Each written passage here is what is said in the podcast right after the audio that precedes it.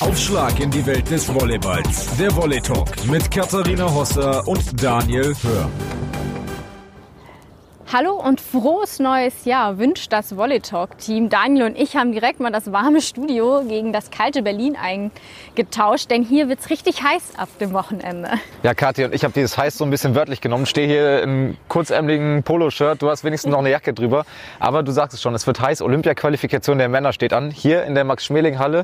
Und da darf das Volley Talk Team natürlich nicht fehlen, um mal so ein bisschen zu schauen, was passiert hier eigentlich rund um das Turnier. Genau, denn wir gucken für euch hinter die Kulissen beim deutschen Volleyball Volleyball-Nationalmannschaftsteam rund um Andrea Gianni, sprechen mit dem Rückhörer Markus Steuerwald und fühlen natürlich auch dem Kapitän ein bisschen auf den Zahn, wie es denn so steht, um die Motivation der Jungs, um dieses Ticket nach Tokio dann doch noch klar zu machen.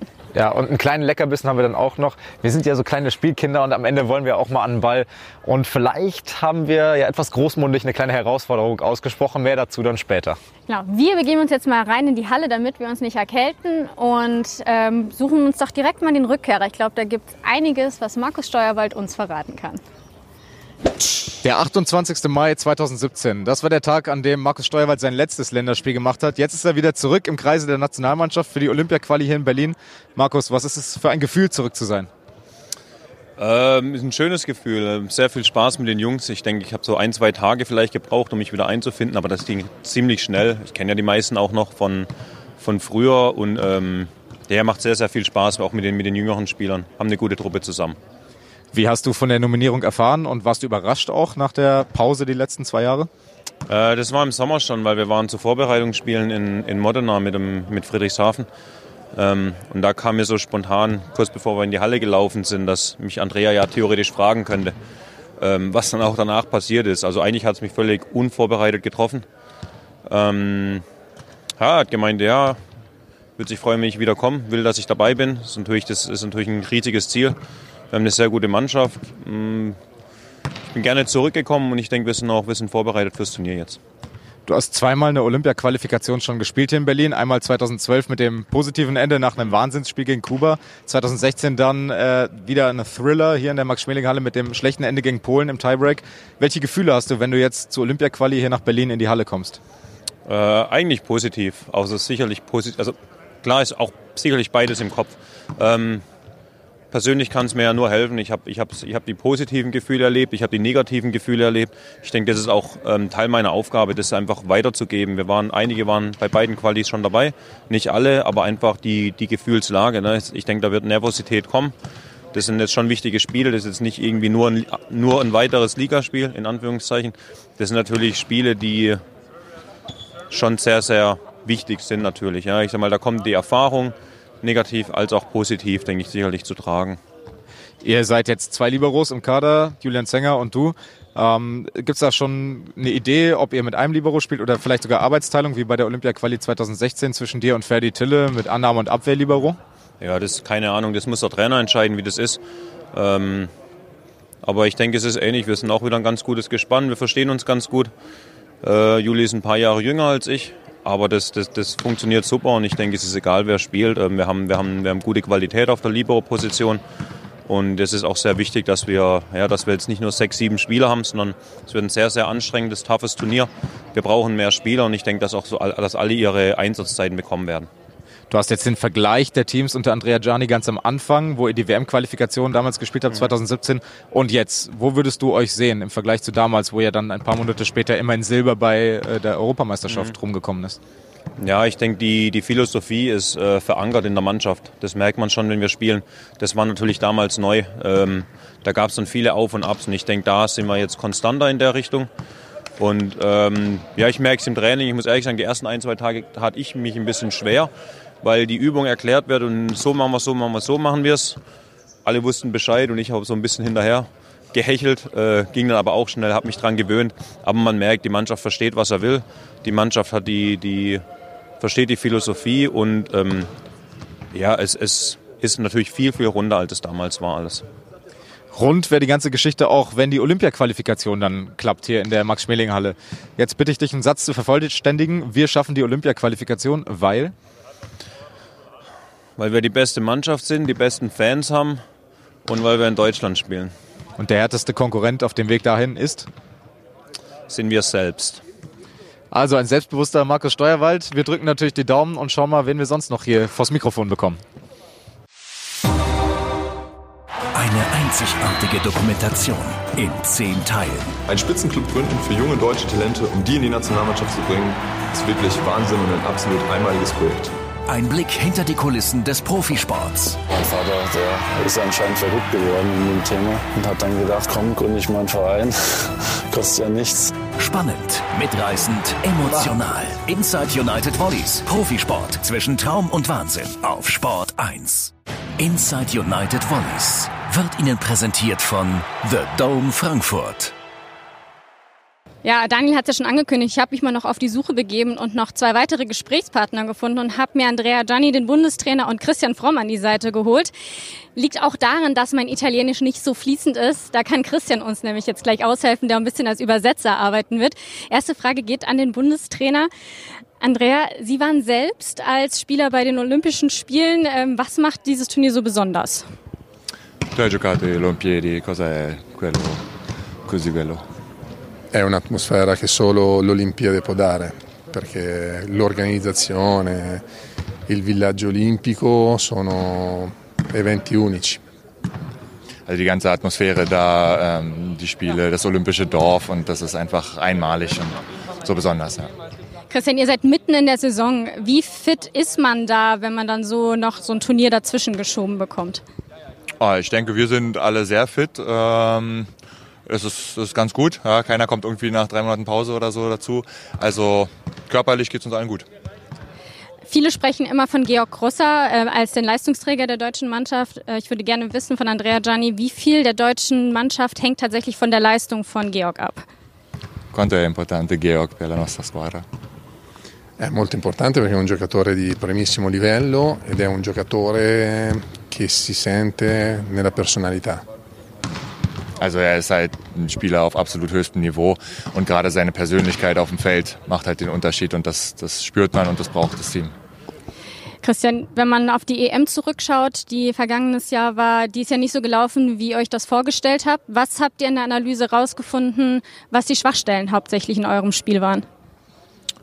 Ja, wir haben halt nicht präzise genug ähm, das umgesetzt, was wir uns taktisch-technisch vorgenommen haben und ähm, waren definitiv nicht zufrieden und äh, haben jetzt ein, zwei Sachen taktisch geändert und äh, werden uns jetzt noch mehr den, also Mühe geben äh, und Gas geben auf dem Feld, um hier besser da zu sein. Die taktischen Änderungen werden wir natürlich jetzt erstmal nicht verraten, weil wir wollen ja den Gegnern nichts mitgeben. Aber eine Änderung, die ganz offensichtlich ist, ist der zweite Libero im Kader. Ähm, wieso hat Andrea sich dafür entschieden? Perché hai scelto Marcus come secondo libero o come libero? Ma Marcus ha è un giocatore che ha talento, è un giocatore anche abituato a giocare ad alto livello. E a me è un giocatore che mh, fa differenza. Also Markus ist natürlich ein sehr talentierter Spieler äh, auf seiner Position, hat sehr viele Spiele schon auf hohem Niveau bestritten und weiß genau, wie, es, wie er sich dazu verhalten hat und kann definitiv den Unterschied auch machen mit seiner Qualität als Spieler. Da muss ich noch eine Nachfrage stellen. Gibt es denn dann schon eine Entscheidung, wer spielen wird oder ob es Arbeitsteilung zwischen Julian Zenger und Marco Steuerwald gibt? Hai già deciso chi sarà in campo o fanno metà metà o Ma è segreto? abbiamo, abbiamo, no, abbiamo, due liberi diversi, eh, però siamo una delle poche squadre che ha la possibilità di avere due liberi di questo livello. Eh, quindi per noi è un qualcosa di molto positivo. Also beide haben natürlich ihre Qualitäten und sind nicht komplett gleich. Und das ist unser Vorteil, dass wir halt äh, zwei so starke Liberos haben und ähm, es scheint noch nicht ganz festzustehen, wer spielen wird. Du hättest uns das natürlich jetzt auch anders übersetzen können, aber wir vertrauen dir jetzt mal, dass das stimmt. Jetzt falle ich hier fast von meinem Hocker runter. Abschließende Frage ähm, geht an beide. Was glaubt ihr, ist der schwerste Gegner auf dem Weg nach Tokio? Contro, che, che squadra era quella più forte che dobbiamo battere alla fine? Torneo molto difficile, ogni squadra viene qui e verrà qui per vincere questo torneo, quindi non c'è una squadra, ci sono sette squadre tutte pronte per vincere questo torneo. Das ist ein verdammt hartes Turnier und äh, es gibt hier keine Mannschaft oder nur einen starken Gegner, sondern die kommen alle her, um dieses Ticket zu holen und es gibt sieben gute Mannschaften und die müssen wir halt alle schlagen. Dann hoffen wir natürlich, dass das klappt. Ich mache mich jetzt mal auch auf die Suche nach dem Kapitän und danke schon mal fürs Übersetzen und die Antworten. Dankeschön. Ja, die Nationalspieler machen alles für mich, weil ich ein bisschen klein geraten bin. Gehen sie sogar noch für mich ein bisschen in die Knie. Vielen Dank, Lukas. Ähm, ich sehe schon, die Stimmung ist ganz gut bei euch im Team. Ja, jetzt fängt es an, so zu kribbeln, glaube ich, bei allen. Man merkt, dass jetzt sind wir am Ort des Geschehens angekommen, nicht mehr im Trainingslager, sondern hier haben jetzt das erste Spiel sozusagen hinter uns, lief auch ganz okay. Und ähm, ja, wie gesagt, jetzt kommt so langsam die Atmosphäre. Äh, aber ich denke, es ist gut, wenn alle gut gelaunt sind, wenn die Stimmung gut ist und wir fröhlich ins Turnier, ins Turnier starten. Du hast gerade schon angesprochen, ihr hattet den letzten Test hier in, Aust äh, in Australien, gegen Australien natürlich. Ähm, was für Erkenntnisse nimmt man da so kurz vor Turnierbeginn noch mit? Ich glaube, man hat heute gesehen, dass wir, als wir reingekommen sind und den ersten Satz gespielt haben, dass alle so mit mit einem Auge, mit einem Ohr bei dem waren, was äh, am Sonntag passieren wird und nicht so richtig auf dem Spielfeld. Ähm, und deswegen ist es, glaube ich, sehr, sehr gut, dass wir hier nochmal gespielt haben. Ähm, dass wir einmal hier waren, dass jeder so hier ein paar Aufschläge machen kann. Wir trainieren zwar noch hier, aber ein Spiel ist immer was anderes. Ähm, gut deswegen, weil ich glaube, dass uns das äh, in ähnlicher Weise erwarten wird. Wir haben einen Gegner, der ungefähr gleich stark ist wie Australien. Äh, wir werden alle erstmal gucken, wie die Stimmung ist, wie es so ist. Und, und dementsprechend müssen wir es schaffen, den Fokus sehr schnell auf, auf das Spielgeschehen umzulegen, auf das, was auf dem Feld passiert. Und wenn wir das so wie heute machen und äh, dann ab dem zweiten Satz dominieren, äh, dann wäre mir das völlig recht. Was natürlich heute gefehlt hat, sind die ganzen Zuschauer. Das ist ja ein Grund, warum man auch gehofft hat, dass man das Turnier selbst in Berlin austragen kann. Was muss man sich da vorstellen an Stimmung? Was kriegt ihr vielleicht auch selber da unten überhaupt mit? Ja, einiges auf jeden Fall. Ähm, zum einen wissen wir, wie uns das pushen kann. Ähm, es liegt auch an uns, diesen, diesen berühmten Funken äh, auf die Tribüne überspringen zu lassen mit Aktionen, mit Gestik, mit Mimik, mit Spaß auch, dass wir einfach äh, dieses Feuer entfachen, dass wir so eine Stimmung kreieren, wo die Leute Bock haben, wiederzukommen am nächsten Tag, dass wir einfach äh, zusammen was äh, zum Wachsen bringen. Ähm, und gleichzeitig wissen wir auch gut genug, wenn wir woanders spielen, wenn man zum Beispiel mal in Polen spielt, äh, dass das auch beeindruckend sein kann. Äh, wenn man weiß, dass beim nächsten Punkt, den der Gegner oder dementsprechend wir wieder machen, dass die Halle wieder tobt. Äh, und das müssen wir hinkriegen, dass die Gegner einfach merken, wir spielen in Deutschland, wir, wir sind das Auswärtsteam. Das ist auch der Ort des Geschehens, wo ein ganz berühmtes Bild uns in den Kopf kommt, wenn wir an Olympia-Quali 2016 denken. Du vielleicht nicht so gerne. Du sitzt am Pfosten äh, und bist nach dem Meschel von Polen zu Tode betrübt. Ja. Wie kommt man dann hier jetzt wieder her? An den Ort, wo es damals nicht geklappt hat? Ähm, sind da eher negative Erinnerungen? Nicht wirklich. Ähm, auch wenn dieses Spiel tatsächlich eine der, der schmerzhaftesten Niederlagen meiner Karriere war oder ist. Ähm, ich war aber auch schon dabei, als wir die Quali hier geschafft haben, 2012. Ähm, und ich finde, dass wir das äh, Turnier vor vier Jahren auch, auch gut gespielt haben. Wir sind so knapp gescheitert an Polen äh, in, in dem Spiel um Platz drei, ähm, sodass ich insgesamt auch positive Erinnerungen an dieses Turnier habe. Insbesondere an die Stimmung, insbesondere an das, was hier möglich ist. Ähm, deswegen bin ich voller Vorfreude, sehr, sehr zuversichtlich und, und weiß, dass wir aus dieser ganzen Umgebung, aus dieser Gesamtsituation viel, viel Kraft äh, schöpfen können. Kann man bei so einem Spiel, wo man weiß, es steht so viel auf dem Spiel, das überhaupt richtig genießen? In dem Moment auf, auf dem Feld geht es nicht um Genuss in dem Sinne. Ähm, natürlich was wir versuchen müssen, ist, dass wenn wir, wenn wir spektakuläre Punkte machen, wenn wir wichtige Punkte machen, dass wir dann vielleicht mal so ganz kurz unsere Augen und Ohren öffnen, um zu sehen, was da los ist. Auch mal sich mal ein einzelnes Gesicht rauszusuchen und zu sehen, wie groß die Freude ist. Äh, vielleicht auch mal zur Familie gucken. Das ist ja auch so ein Faktor, den wir haben, dass, dass viele Freunde, viele Familien da sind und mit uns äh, Fieber mit uns leiden werden. Und ähm, das muss dieser Heimvorteil sein, äh, dass wir diese kleinen Momente dann im Spiel nutzen können und dann natürlich, wenn, wenn der Sieg eingefahren ist, das ist dann der Moment, wo man wirklich genießen kann. Ihr braucht ungefähr so eine ähnliche Leistung wie bei der EM 2017, wo ihr Vize-Europameister wurdet. Wo steht ihr so im Vergleich jetzt in der Vorbereitung? Im Vorfeld immer schwer zu sagen. Ähm, die Vorbereitung war sehr, sehr kurz. Ähm, aber die Leute kommen aus einer, aus einer guten Saison, individuell, keiner ist verletzt, alle sind fit, alle haben viele Spiele gemacht und, und einen guten Rhythmus insgesamt. Ähm, Im Vergleich zur letzten EM würde ich sagen, ist es für uns ein Vorteil, dass wir alle aus den Vereinen kommen. Die anderen Mannschaften haben jetzt nicht einen, einen Dreiviertel Sommer schon gespielt, den wir in der Konstellation jetzt gerade im letzten Jahr nicht hatten. Also dementsprechend zuversichtlich bin, bin ich. Ähm, die Leute sind gut drauf, die Stimmung ist gut. Ähm, wir sind zu Hause, es ist alles bereit. Ihr kommt ja aus dem Liga-Alltag. Das ist ja eine andere Situation, hast du ja gerade schon angesprochen, als im Sommer, wo man vielleicht kurz Urlaub macht und dann zur Nationalmannschaft kommt. Wie voll sind da die Akkus, wenn man so mitten in der Saison steckt? Ja, sicherlich nicht bei 100 Prozent. Ähm, das wird man wahrscheinlich eher im Verlauf der, der einzelnen Spiele oder im Verlauf des Turniers so ein bisschen zu spüren bekommen. Ähm, aber das sind dann auch wieder diese, diese Sachen, die man einfach wegstecken muss, die dann keine Rolle spielen dürfen. Ähm, da muss man dann dahin gehen, äh, dahin gehen wo es weh tut, wie die Fußballer immer sagen. Das ist ja bei uns ein bisschen anders. Aber ähm, was ich meine, ist, dass wir keine Bälle verloren gehen. Dass wir, ähm, diese Momente, dass man die Müdigkeit spürt, die dürfen halt abends irgendwie nach dem Spiel um elf im Hotel kurz da sein. Dann steht man sich aus und dann ist es ja schon wieder vor dem nächsten Spiel. Also das, das haben aber auch alle anderen, genauso wie wir. Die kommen alle aus, aus schweren äh, Saisons oder, oder Hinrunden. Und wir haben jetzt alles dafür getan, auch in der Vorbereitung, dass wir nicht zu viel trainieren, dass wir das richtig dosiert haben, äh, dass wir auch Momente hatten, wo wir uns ausruhen konnten. Und ähm, dementsprechend für die Umstände sind wir 100 Prozent, würde ich sagen.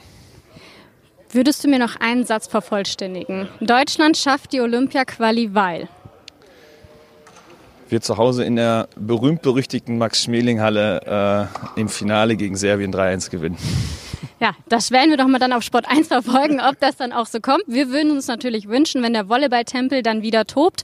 Und jetzt durfte sich gerade eben auch ein bisschen Daniel austoben. Ähm, er hat sich denn mal der Aufschlag-Challenge von Moritz Reichert gestellt. Dieser Challenge habe ich mich gestellt, mehr oder weniger erfolgreich. Allerdings gibt es das Ganze nur im Video, deshalb schnell reinklicken bei sport1.de oder beim Volley Talk auf YouTube. Hier geht's jetzt weiter mit der Audioversion. So ein langer Tag geht zu Ende hier in der Max-Schmeling-Halle. Du hast dich abschießen lassen, aber so erfolgreich war es jetzt eigentlich auch nicht. Ja, so viel mit Abschießen hat es gar nichts zu tun, weil ich die Bälle gar nicht berührt habe. Also Moritz hat wirklich verdammt gut aus, aufgeschlagen und äh, da habe ich kein Land gesehen. Ich beschränke mich jetzt weiterhin auf die Theorie. Das hat mir nochmal gezeigt, dass vielleicht Volleyball-Profi nicht der richtige Beruf für mich gewesen wäre. Ja, wir sind am Ende angelangt. Wir stehen hier schon vor den Kommentatorenplätzen, wo Dirk Berscheid dann Platz nehmen wird. Ab Sonntag 19.25 Uhr dann das erste Spiel der deutschen Männer. Und sonst auch die ganze Zeit Volleyball live auf Sport 1. Auch eine neue Doku, die wir sehr empfehlen können, da mal reinzuklicken und reinzuschalten. Und sonst, Daniel, dein Tipp noch abschließend? Rein objektiv Serbien, rein subjektiv schaffen das natürlich unsere Jungs und ich schließe mich Markus Steuerwald an. Der stärkste Gegner ist die eigene Mannschaft, ne? Und dann mit dem Publikum im Rücken. Es ist vielleicht ein bisschen Wunschdenken dabei, aber ich würde mich sehr freuen, wenn es nach der Olympiapause 2016 ähm, nicht nur im Sand erfolgreich zugeht, sondern auch in der Halle. Ja, ich schließe mich Lukas Kamper an und sage, Deutschland gewinnt dann 3 zu 1 im Finale gegen Serbien. Hätte fände ich auch ganz gut. Und wir schauen uns das einfach an, live auf Sport 1. Wir freuen uns, wenn Sie dabei sind. Und den nächsten Volley Talk gibt es dann nach der Olympiapause. Tschüss. Ciao. Aufschlag in die Welt des Volleyballs. Der Volley Talk mit Katharina Hosser und Daniel Hör.